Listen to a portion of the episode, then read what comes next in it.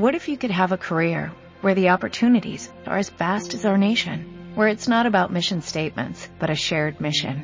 At U.S. Customs and Border Protection, we go beyond to protect more than borders, from ship to shore, air to ground, cities to local communities. CBP agents and officers are keeping people safe. Join U.S. Customs and Border Protection and go beyond for something far greater than yourself. Learn more at cbp.gov/careers.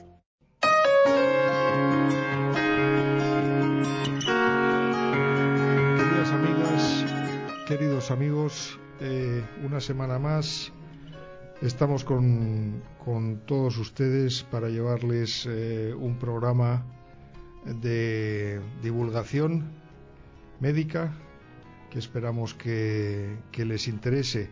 Eh, no sé si la palabra emplear el primer, el nos, es adecuado hoy, puesto que el doctor Rodríguez Alarcón, eh, que es quien, eh, quien nos guía espiritualmente por este programa, eh, desgraciadamente no puede venir hoy tampoco.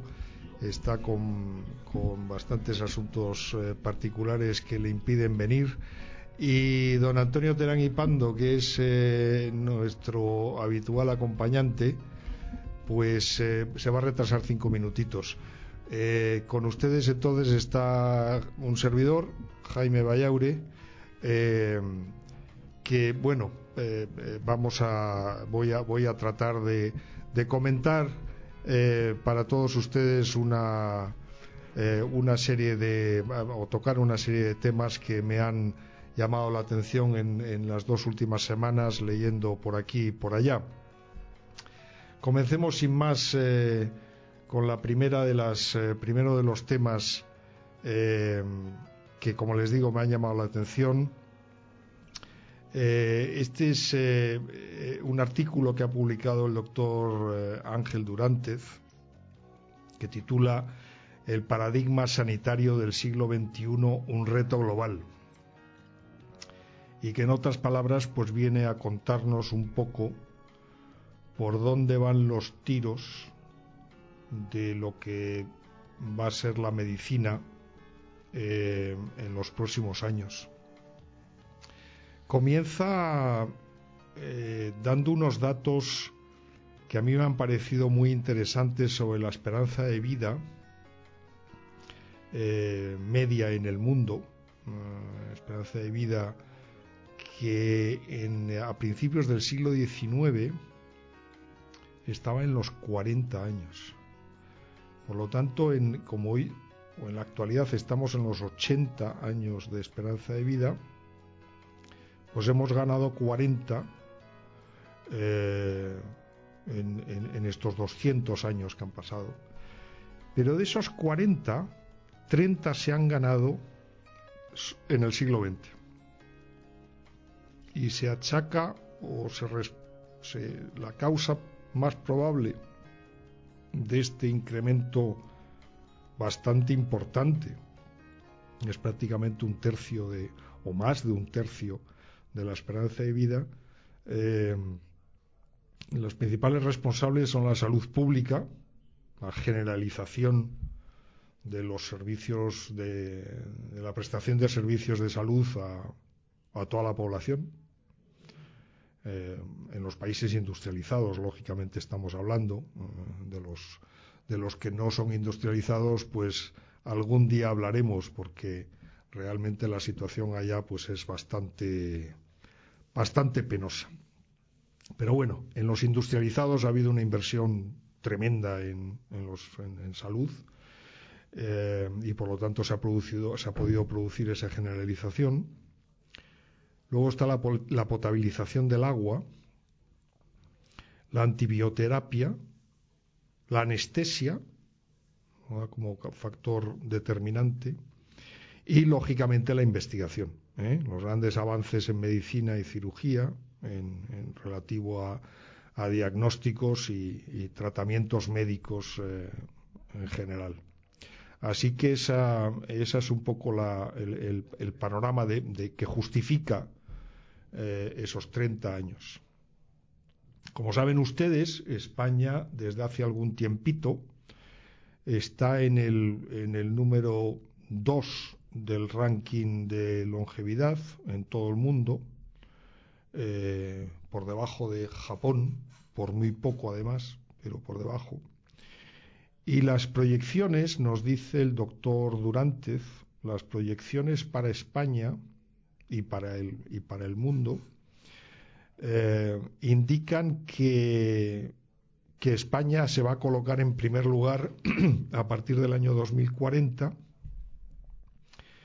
y que para el 2063, en cuarenta y pico de años, eh, las españolas van a superar los 95 años, los 95 años de esperanza de vida, y en el caso de los hombres los 92.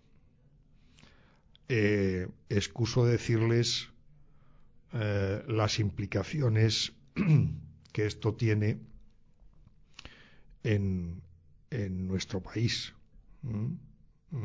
aunque solo sea citar el tema de las pensiones. Pero desde el punto de vista económico, sanitario, sociológico, en fin, cambios muy, muy importantes. Ahora, en el artículo se, se da un dato eh, que a mí me parece determinante y que, y que luego un poco justifica eh, eh, el cambio de, paradigma, como se dice ahora con esta palabreja un poco extraña, ¿no?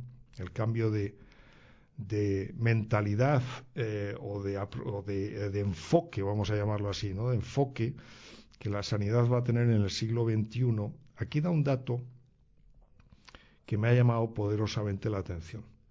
Y dice, de esos 30 años de vida extra que se consiguen en el siglo XX, únicamente dos años y tres meses lo son de salud plena. Es decir, que em, el resto del tiempo, que son, que es importante, son casi, casi 28 años, pero vamos a ver, 27 años, de esos 30, estamos en fase de, de achaques, en fase de que no gozamos de una salud plena como la mayoría de la población tiene cuando, tiene, cuando tenemos 30 o 40 años. Y eso tiene que ver el, el no tener salud plena pues significa que nuestra calidad de vida ah, en esos años finales de entre 80 y 92 años que nos dicen para los próximos años, pues no estamos en perfecto estado de revista.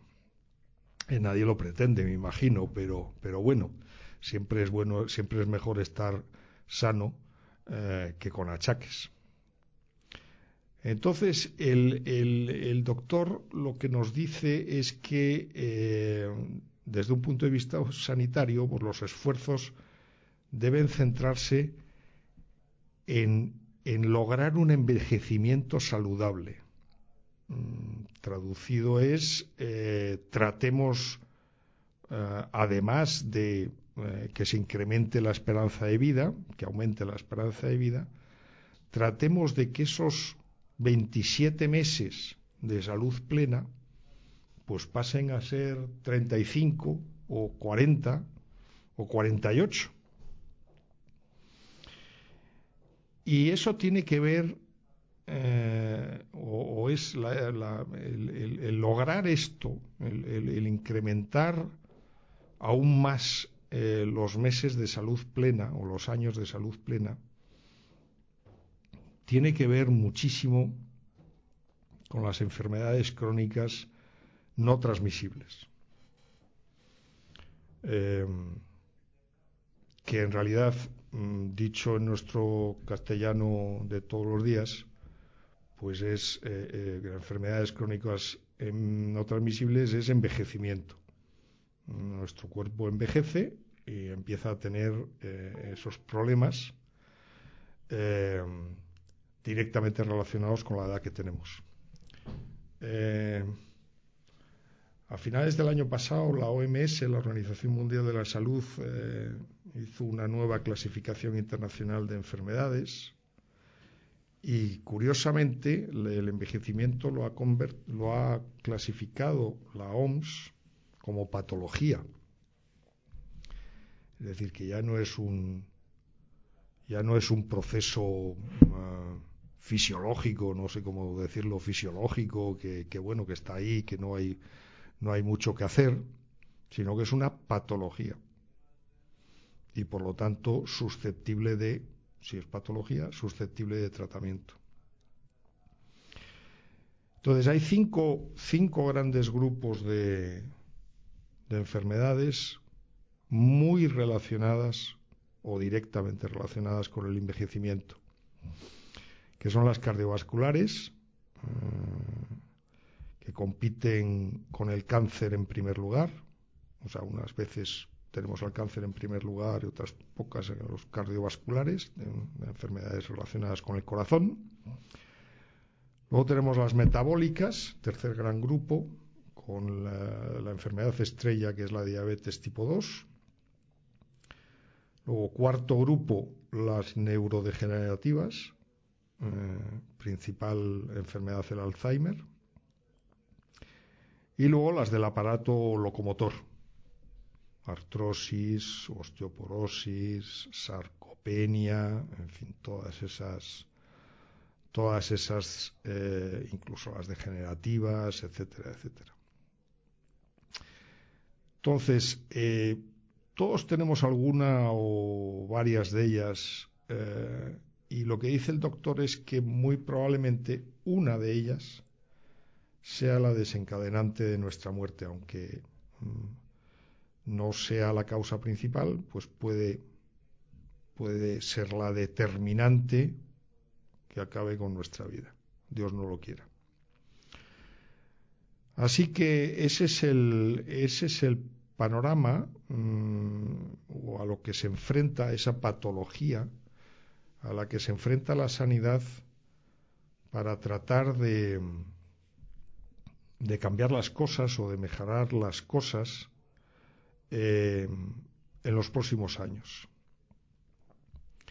Eh, en realidad de lo que estamos hablando, ya lo habíamos comentado en algún programa anterior, es que estamos viendo claramente cómo la sanidad pasa de una de una estrategia reactiva, es decir, aparece el problema y la sanidad se pone manos a la obra a investigar y a tratar para remediar el problema, pasamos de esa estrategia reactiva a sanidad está pasando a una estrategia eh, proactiva, en donde la prevención juega un papel, si no más importante, al menos tan determinante como el tratamiento de las, de las enfermedades.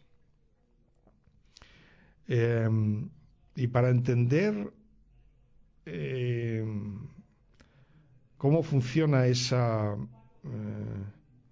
eh, esa patología del envejecimiento, y que permitirá determinar los nuevos patrones de la, de la sanidad en los futuros años, hay que entender que la, estas, estas, enfermedades crónicas eh, pasan por una fase silente o subclínica eh, en las que la enfermedad está presente pero solo, solamente en forma potencial potencial.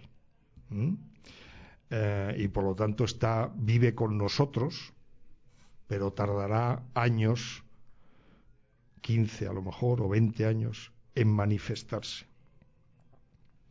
Es decir, que cuando un, por decirlo de alguna manera más, eh, el Alzheimer no es una enfermedad que eh, ayer no la teníamos y hoy sí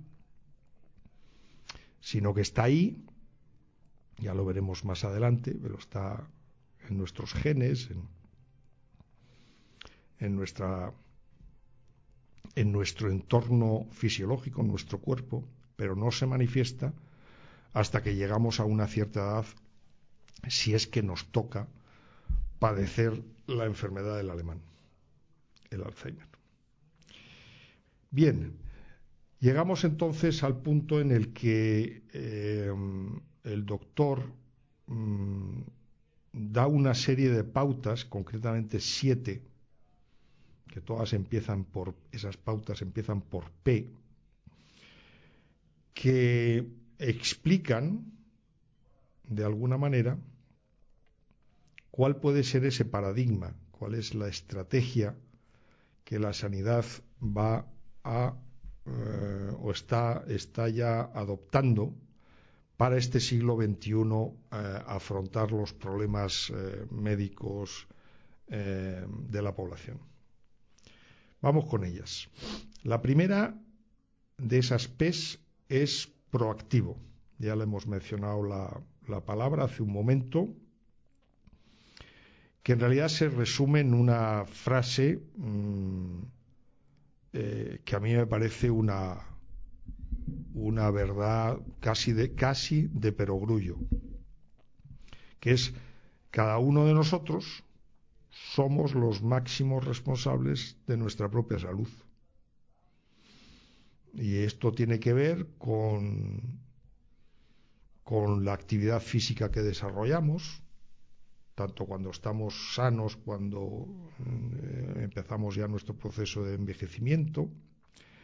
Importantísimo los hábitos nutricionales. Mm, está desde hace muchos años muy claro la relación directa que hay entre nutrición y salud. Está muy, muy claro. De ahí todos los estudios archiconocidos sobre la dieta mediterránea, que la mayoría de ellos, pues eh, a los que estamos en este cordón eh, o en este arco que es Italia, menor, un poco menor medida Grecia, pero vamos, Italia, España, ¿no?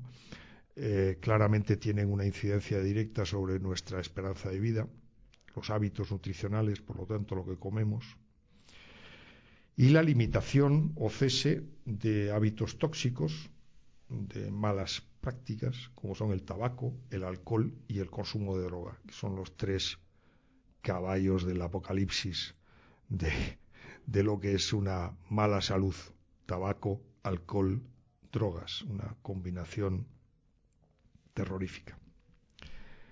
Entonces, repito una vez más, cada uno de nosotros somos los máximos responsables de nuestra propia salud. Nosotros somos los que decidimos qué comemos, qué, ingerimos todos los días y de qué manera. Eh, y en qué cantidades, también muy, muy importantes. ¿eh? ¿Qué cantidad, qué tipo de alimento?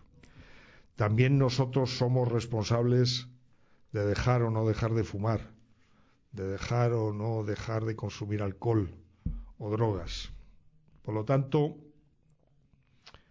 eh, proactivo además, yo ampliaría un poquito más el, tema, no solamente es que nosotros somos los máximos responsables de, de nuestra propia salud, sino que quizás, quizás, también seamos responsables de la salud de nuestro entorno y concretamente me refiero a, nuestros hijos y a nuestros nietos, a los cuales eh, creo que deberíamos, deberíamos tener la obligación de transmitirles eh, buenas prácticas, buenas prácticas eh, en lo referente a, a, la nutrición, a la actividad física, a los temas que acabamos de tratar ahora mismo.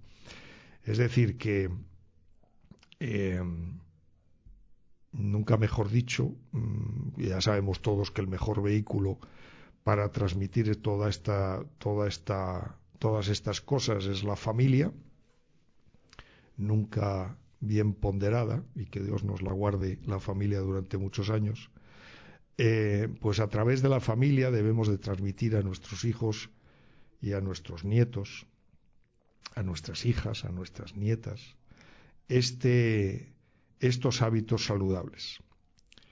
Me he alargado un poco con el tema, con la primera, nos faltan seis todavía, espero no ser tan, tan largo en las demás, pero creo que, es eh, una de las claves, este, este proactivo, una de las claves del, de las siete eh, de, las siete que conforman el paradigma. El segundo es preventivo, este es eh, más, eh, en fin, llevamos, llevamos años con, con, este tema de la prevención, pero que también es, es, importante a la hora de, de, sacar adelante o de tener éxito en esta, en esta estrategia sanitaria da un dato el, doctor, un dato que me ha parecido interesante y es que los, estudios, hay estudios que parecen demostrar que por cada euro invertido en prevención eh, de salud, cada euro invertido en prevención, ahorra entre 3 y 4 euros en sanidad o en inversión sanitaria en los cinco años siguientes. esto es una. Imagínese usted que alguien, algún banco nos ofreciera un rédito de este tipo, ¿no? Cada euro invertido en cinco años lo convertiríamos en tres o cuatro euros. O sea, yo me apunto, me apunto mañana si me lo ofrecen, ¿no? Pues imagínense ustedes en sanidad un ahorro de tres, cuatro euros en cinco años por cada euro invertido en prevención. Así que eh, el médico reconoce, el doctor reconoce, eh, durante que la mayoría de las políticas sanitarias eh, que, se, que se, se, adoptan en nuestros países son cortoplacistas. Tratamos de resolver el problema a corto plazo y no invertimos en, en futuro. Así que debemos animar a nuestros, a la gente que manda, en nuestro país y exigir que haya más, más prevención. El tercero es mm, otro de los temas, tres, cuatro temas interesantísimos que se citan en el estudio, que es el predictivo. Predictivo significa análisis de biomarcadores genéticos, biomarcadores de salud, eh, y que en realidad pues van asociados, o sea, lo que se pretende es predecir con muchos años de anterioridad los riesgos que tenemos de desarrollar una o varias eh, enfermedades relacionadas con el, con el proceso de envejecimiento. Y aquí, en este apartado predictivo, es clave el proyecto del genoma humano. Ese, proyecto que empezó en 1910, eh, perdón, en 1990 y que, y que logró eh, 10 años más tarde, 11 años más tarde, logró pleno éxito en, desarrollar eh, la, secuenciación del, del, genoma. Ahí se han abierto, bueno, se ha abierto la puerta. Realmente este proyecto ha abierto la puerta para hacer una medicina predictiva. Y es una auténtica revolución. Eh, muchos médicos lo dicen, este también, que es uno de los hitos eh, absolutamente claves en toda la historia de la medicina, uno de los hitos eh, más importantes que ha logrado el, ser humano en, temas de medicina. El cuarto punto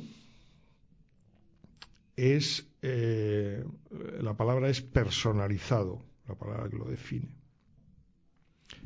y que va muy ligado al predictivo.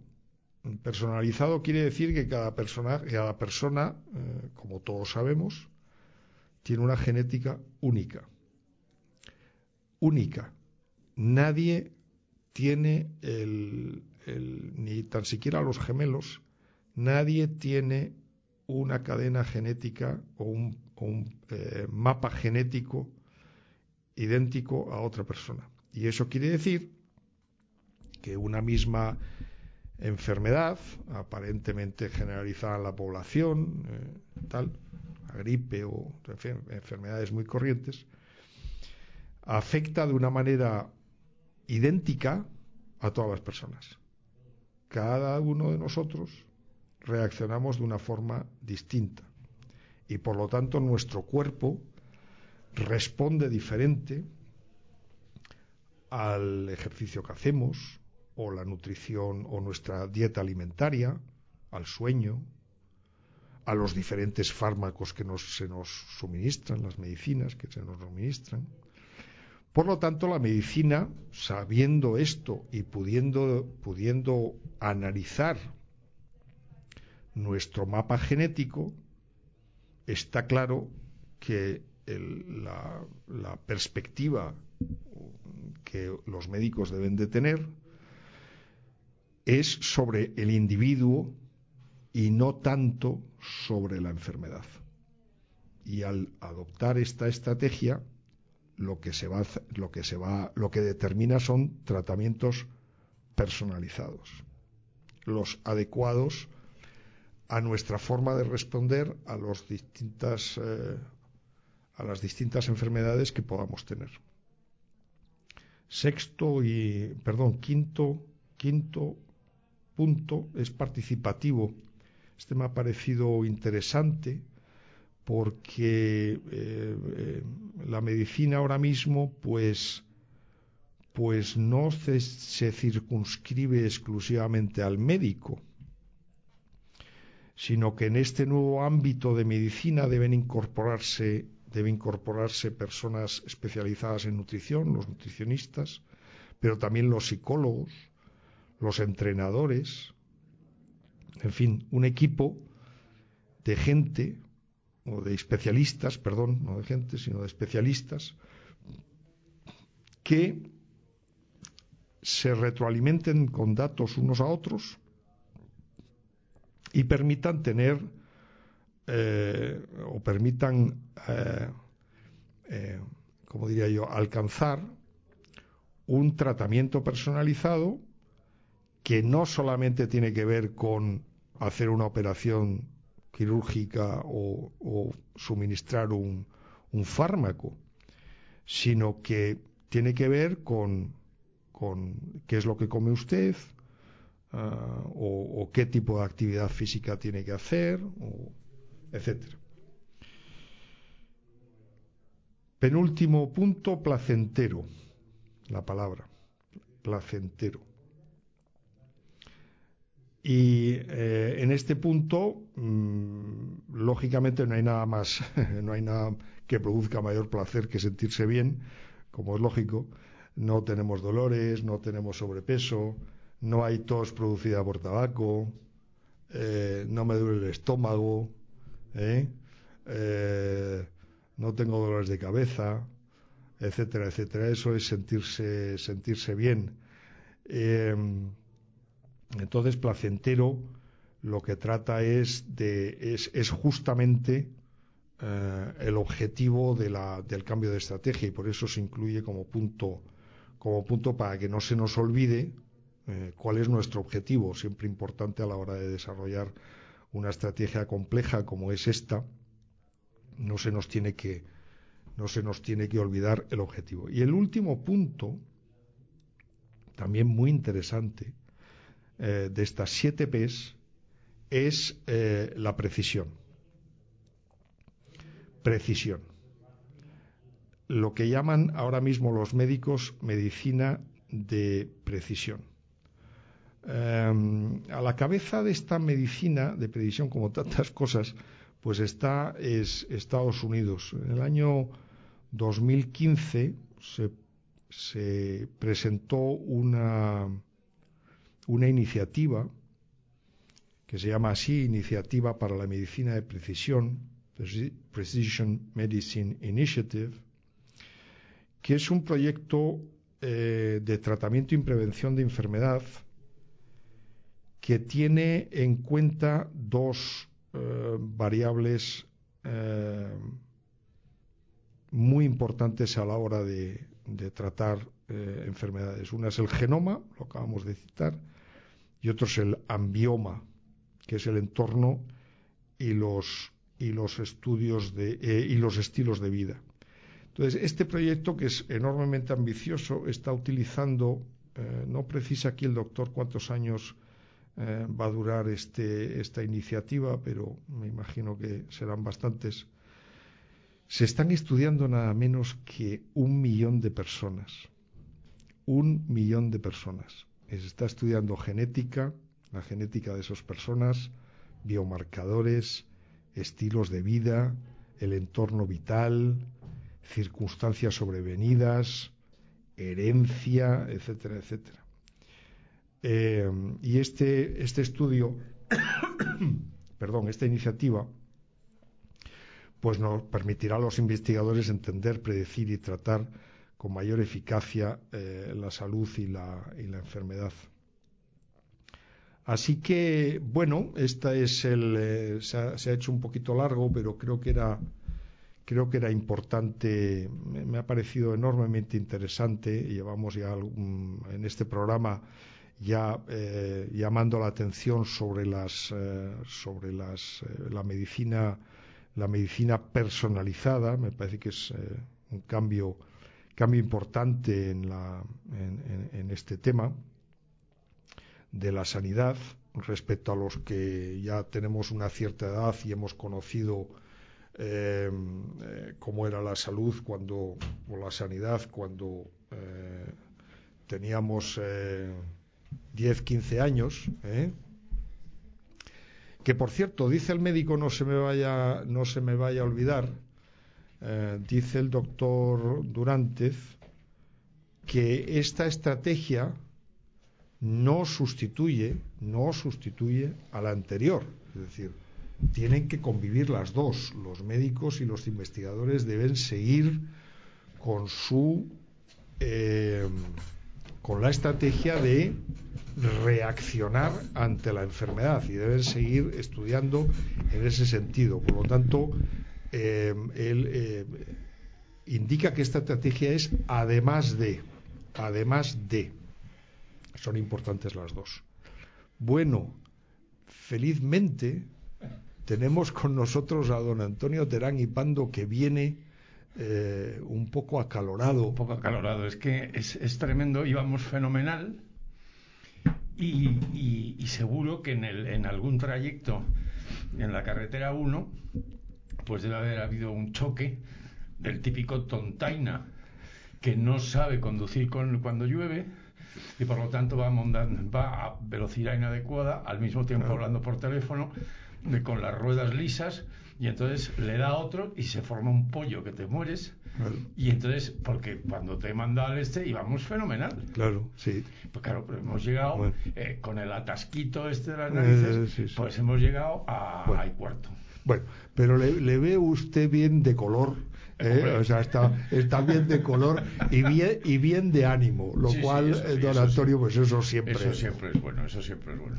Bueno, le resumo en un momentito y tal, ahora, ahora hablaremos de otros temas, pero he, estado eh, em, comentando con la audiencia un artículo em, sobre el, el, nuevo paradigma sanitario y cómo está em, afrontando la sanidad, lo que debe ser el trabajo que hay que hacer eh, los médicos y tanto los nutricionistas y tantos otros eh, en el tema sanitario para el siglo XXI. Entonces, eh, ya me has escuchado el resumen. en dos palabras prácticamente es tenemos que empezar a hacer a conseguir tratamientos personalizados en el enfoque de las y, y la clave que permite estos tratamientos personalizados es el proyecto Genoma. Es decir, los, genetistas son los, que tienen el objetivo, para los próximos muchos años. Muchos años. Así que Así que bueno, eh, yo lo voy a dejar aquí. yo me imagino que Antonio ya está, ya está, ya, ya, está con el, con la, con el, con el, el resuello en posición normal, en posición normal. Y, bueno, no sé, eh, traías tus temas, eh, traías algún tema. una cosa que, que me ha llamado la atención, la típica noticia en que, en que resulta que un chico de, de 14 años pues de pronto tiene un ataque, una serie de ataques psicóticos mm, eh, donde no existe ningún prodromo de que haya tomado ninguna sustancia ni nada de esto. ¿Y, qué pasa? Y, que entonces, y entonces eh, un, doctor eh, español, el doctor Dalmau, que trabaja en un hospital en Pensilvania, pues entonces se le ocurre pensar que hay una cosa que, que es muy escasa, pero que ocurre de vez en cuando, que son hay ciertas infecciones bacterianas eh, que producen eh, que producen brotes psicóticos. bueno, entonces y concretamente este chico eh, lo que se produce el brote psicótico porque le araña un gato. Entonces, claro, claro, eso, hay que dejar claro que yo tengo gato, no pasa nada, Pero bueno, en un momento sí, No cuiden a los gatos, por favor. Los gatos, o sea, que no O sea, que le araña un gato. Sí, le araña un gato. Entonces, existe ya desde hace mucho tiempo el síndrome del arañazo de gato. O sea, eso ya se tiene. Y está producido por una bacteria que se aloja en las zarpas de los gatos. Mm, la bacteria tiene un, es, es, una brucela en este caso, eh, luego se ha sabido que es una, una bartonela, del género bartonela. Entonces, esas, esas eh, se alojan en algunos de los. Vamos, la bartonela es intracelular, además, es muy pequeña, lleva atacando a los humanos desde hace miles y miles de años, porque se ha encontrado el, ADN de la Bartonella en huesos del tiempo de Atapuerca. O sea, quiero decir que, o sea, que la, bacteria estaba ahí desde los tiempos del cuplé. Bueno, pues el caso es que el gato que mata eh, ratones y entonces el ratón y la ah, rata son eh, murinos, todo es un ataque murino, pues entonces, claro, con las zarpas y no sé qué, pues se infecta de Bartonella y entonces luego te araña y entonces, bueno, pues al principio luego le das con la zapatilla al gato, como quieras, pero lo malo es que a lo mejor puedes tener un brote psicótico. Entonces, esta es la, esta es la curiosidad. Existen, Jaime, desde hace mucho tiempo. Lo que pasa es que es una cosa rarísima, ¿sabes lo que te quiero decir? Y de hecho, el, el brote psicótico producido por la Bartonella tiene que ver porque el, el sistema inmunitario humano reacciona ante la, la infección de Bartonella y entonces produce que eh, haya, haya, digo, fíjate, que haya algunas, mm, algunas cosas, unas, concretamente unas proteínas, vamos, que se fijan mm, en lucha mm, contra, contra esta infección, eh, se fijan en unos canales especiales que están al final de las dendritas y de las en la parte en, las, dendritas del, de la, del sistema nervioso central, ¿vale? Entonces, bueno, eso, esos canales, que son los canales NAD-R, son unos canales especiales, son como tubos eh, mm, eh, que, conectan la parte exterior de la célula con la parte interior, de la célula. son como tubos transmembranas, se llaman. ¿no? Mm. Entonces, por ahí discurren iones de calcio, iones de magnesio, en fin, hay una serie de. bueno, pues eh, el, el sistema inmunitario reacciona taponando esas, esas, eh, esos túbulos y mm. entonces las, eh, las, neuronas pues no funcionan bien, eh, se, se paralizan, empiezan a mandar información errónea y una de las informaciones erróneas es la de la que le ha pasado a este chico. A este chico. El, el, síndrome, como siempre, y aquí traemos de nuevo el cine, don Jaime, es, el exorcista ¿Te acuerdas del Exorcista? Magnífica película. imposible Estupenda, imposible olvidarse. Y eh, bueno, pues eh, hay un, síndrome producido por, por la Bartonella que se llama el síndrome de la niña del exorcista. ¿Eh? Entonces se produce una alteración psicótica mm, gravísima, donde además se producen esos, esos quiebros de tensiones en el cuerpo. la cabeza no gira 360 cuellos, que giran. Claro, no, no, o sea, eso la, cabeza no gira 360 Yo no duermo, yo tengo unas pesadillas espantosas. Eso es ficción, pero, pero por ejemplo, de, descomponen tanto el lenguaje que cuando hablan hay gente que piensa que habla en otro idioma. Por eso, claro, porque lo la, alteración es tan terrible, producida, fíjate, por esa mm, eh, infección de Bartonella, producida por, probablemente por el arañazo de un gato. A veces no es siempre el arañazo del gato, por favor, salvemos a los gatos, ahora no hay que hacer gran persecución. Pero, pero sí es la bartonela, es, la, misma, es la misma bacteria. Hay otras, la brucela también produce una serie de, de enloquecimientos.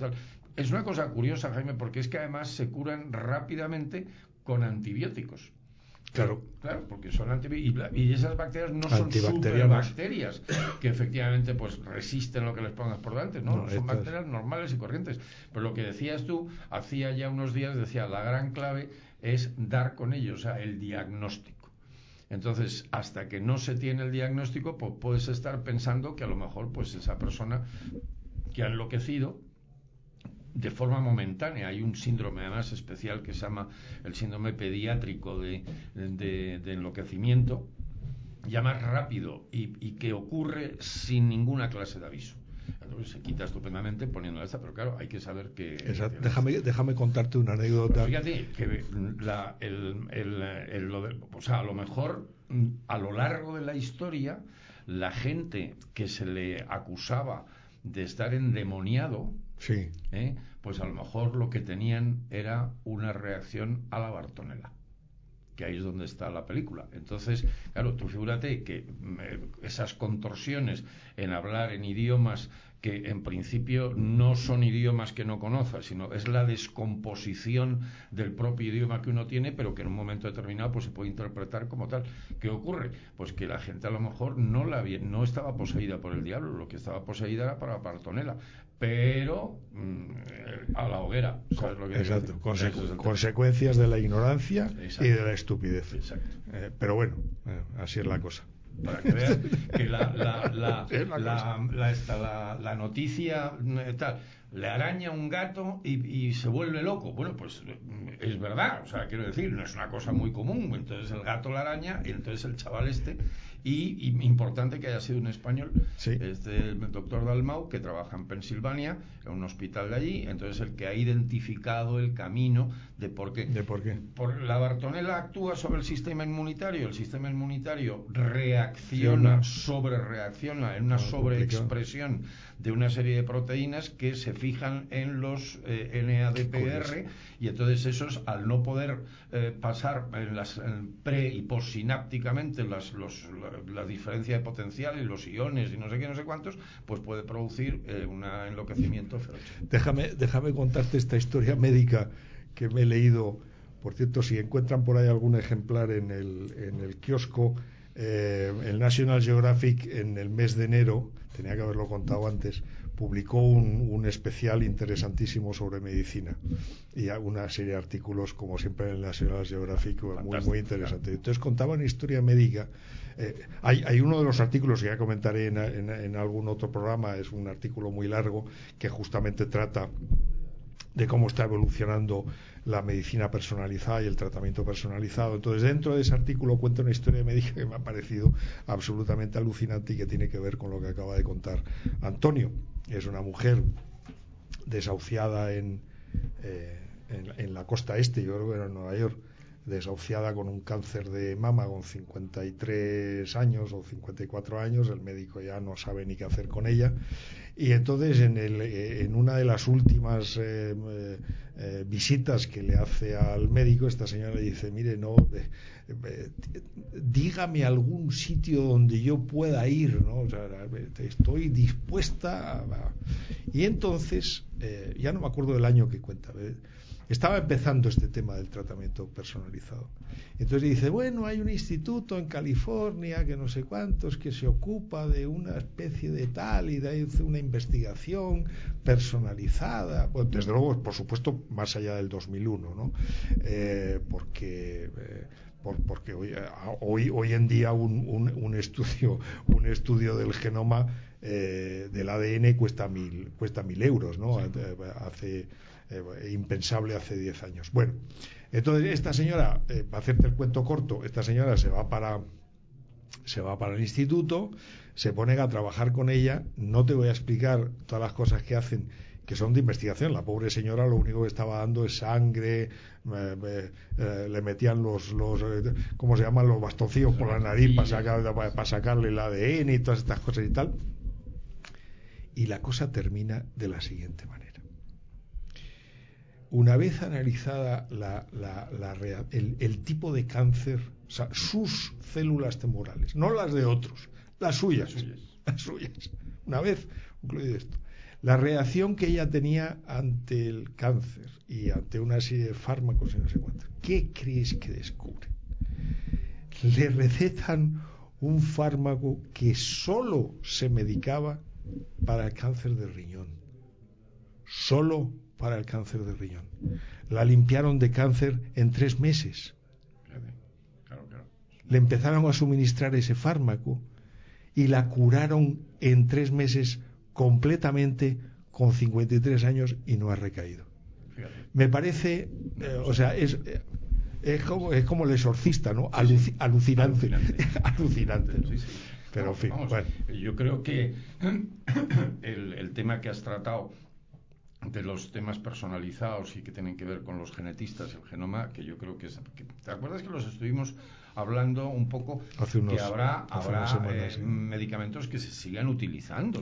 No quiere decir que haya otras, pero la verdad es que habrá algunos pues que eh, desaparezcan un poco de la, del vademecum porque efectivamente se descubran otras cosas, ¿no? O sea, y eso es fundamental. Y hay uno, Jaime, que lo traía aquí, que es, muy, que es una cosa muy curiosa. Hay una flor eh, muy bonita que se llama el colchico.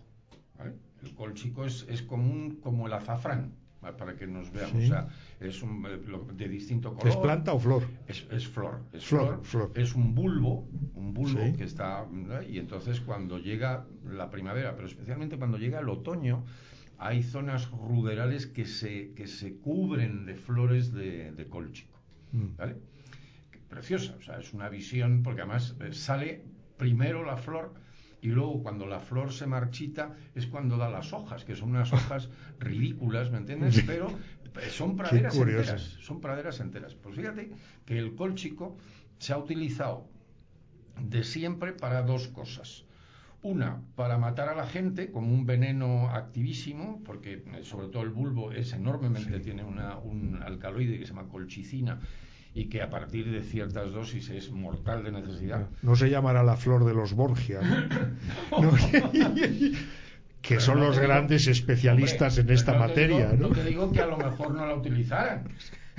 bueno, se ha utilizado para, matar a la gente, venga. Y luego se ha utilizado en dos cosas como muy dispares, pero que tienen algo que ver. En, en, en, biología molecular, porque la colchicina, que es un, es un compuesto complejo y grande y no sé qué, pues eh, detiene la mitosis de las células, concretamente en la telofase. ¿Por qué? Porque mm. los microtúbulos que se forman cuando se van a separar, pues entonces se quedan inactivos y entonces la, paralizan la, la, esta, ¿no?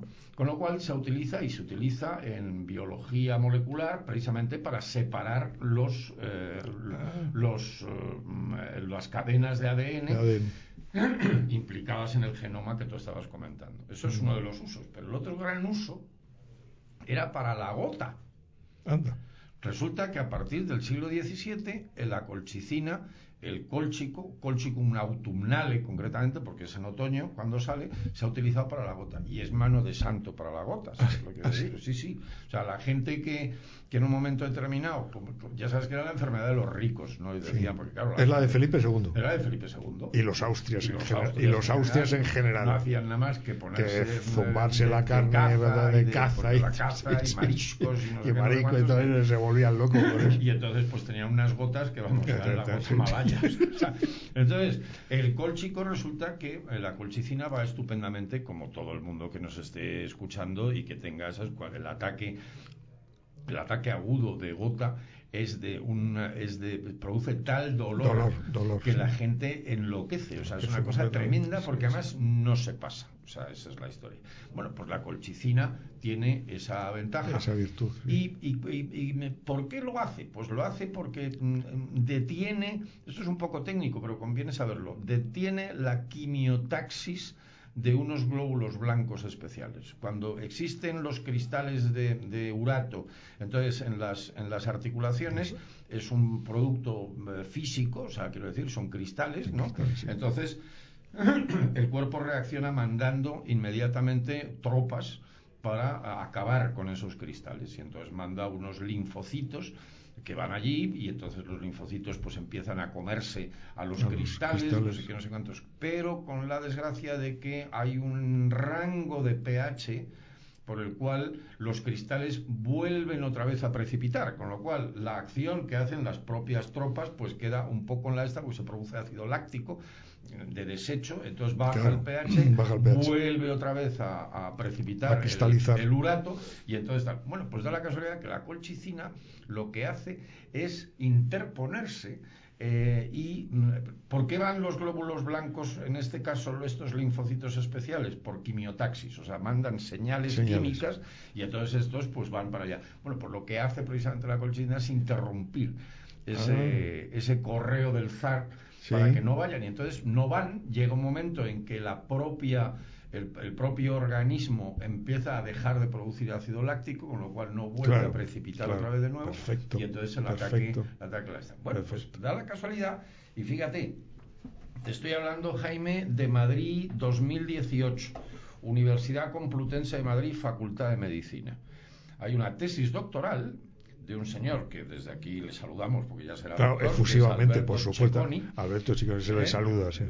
Eh, bueno pues este efectos de la colchicina sobre la placa aterosclerótica esa es su tesis. Esa es su tesis. Interesante. Con lo cual quiere decir que la placa eh, del ateroma, lo que se produce en, las, en, las, en, las, estas, que de pronto se desprende y lo mismo te puede dar un ictus o que te puede dar un infarto de miocardio, bueno, pues esa, la masa, de, mm, como si dijéramos, los cimientos son efectivamente cristales de complejos de colesterol pero sobre esos cristales complejos de colesterol se van formando capas y una de las capas que se forman están producidas por estos eh, estas tropas que van porque al ver que hay algo ahí que está mm, obstruyendo vuelven otra vez a, coger la quimiotaxis y entonces acuden para ver si pueden comerse vamos a llamarle esa cosa que no ocurre y mueren. Y entonces esa placa ah. va eh, aumentando de tamaño. Se forma un barrillo.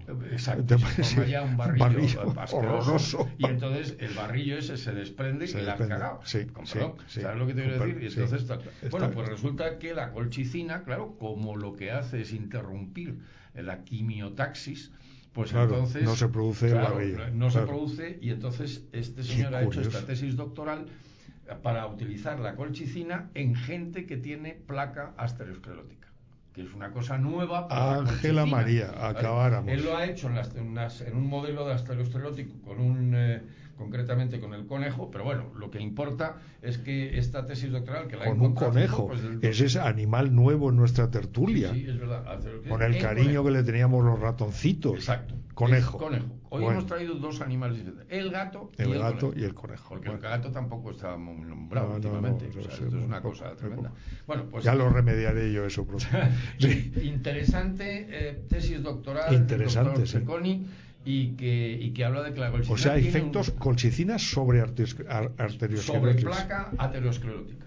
O sea, fantástico porque, bueno, es un, es un, es un horizonte más para la colchicina. O sea, que, que esta colchicina, ya te digo, flor muy parecida a la del azafrán eh, color rosa mm, más o menos en diferentes tonos, preciosísima flor porque forma, no por sí misma, sino porque forma verdaderas praderas en sitios rurales y salen miles de ellos. O sea, Qué curioso. ¿Sabes? Entonces, bueno, pues esa florecita que parecía, que parecía la tontería, pues que, aparte para la gota, pues ahora puede ser que mm, haga para el para la placa arterial. Yo siempre he leído, Antonio, en muchísimos artículos, que lo del tema de las plantas y las flores y todo eso y tal, eh, no, no solamente es que tenemos ya un gran conocimiento de propiedades medicinales y todo eso, sino que es que en el mundo todavía tenemos literalmente millones de especies que no tenemos ni la más mínima idea, especialmente en el mar especialmente, en, el, mar. Es decir, nuestro desconocimiento del mundo vegetal. Eh, o sea, sabemos mucho, es cierto, sabemos mucho, pero que digamos en el futuro, o sea, es un campo de investigación infinito. Había, había te acordarás otra vez tú y yo hablamos de cine, de una película de Sean Connery que era de un investigador que está en medio de la selva y entonces sí, ¿cómo se ¿te acuerdas? esa peli? No Sí, sí, sí, sí, y entonces pues eh, Película interesante esa, interesante. sí, sí, y estaba descubriendo un nuevo principio Estaba en selva, sí, salía de una orquídea De una orquídea, ejemplo. eso es. lo del mar que dices eso es increíble Sí. porque Sí, porque ahí hay, ahí hay de todo. Bueno, queridos, no sé, Antonio, ¿te apetece, eh, ya, que, ya que has llegado un pelín tarde, tienes muchas ganas de hablar, igual te apetece despedir el programa? Me parece bien. Sí, esto es una nueva cosa para mí. Venga, adelante. eh, Jaime, muchas gracias por las invitaciones. Últimamente estás de, de, de máster en el tema. Y a nuestros, eh, a nuestros eh, escuchantes, pues que se lo hayan pasado muy bien. Muchas gracias por escucharnos y por lo menos que hayan tenido una hora agradable, que no es, lo que menos es. Y hasta el próximo lunes. Hasta el próximo lunes.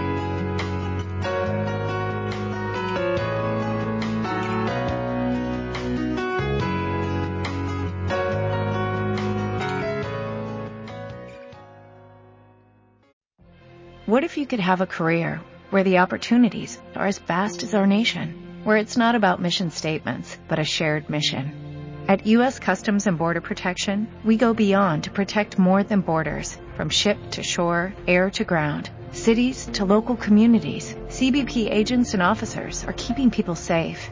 Join U.S. Customs and Border Protection and go beyond for something far greater than yourself.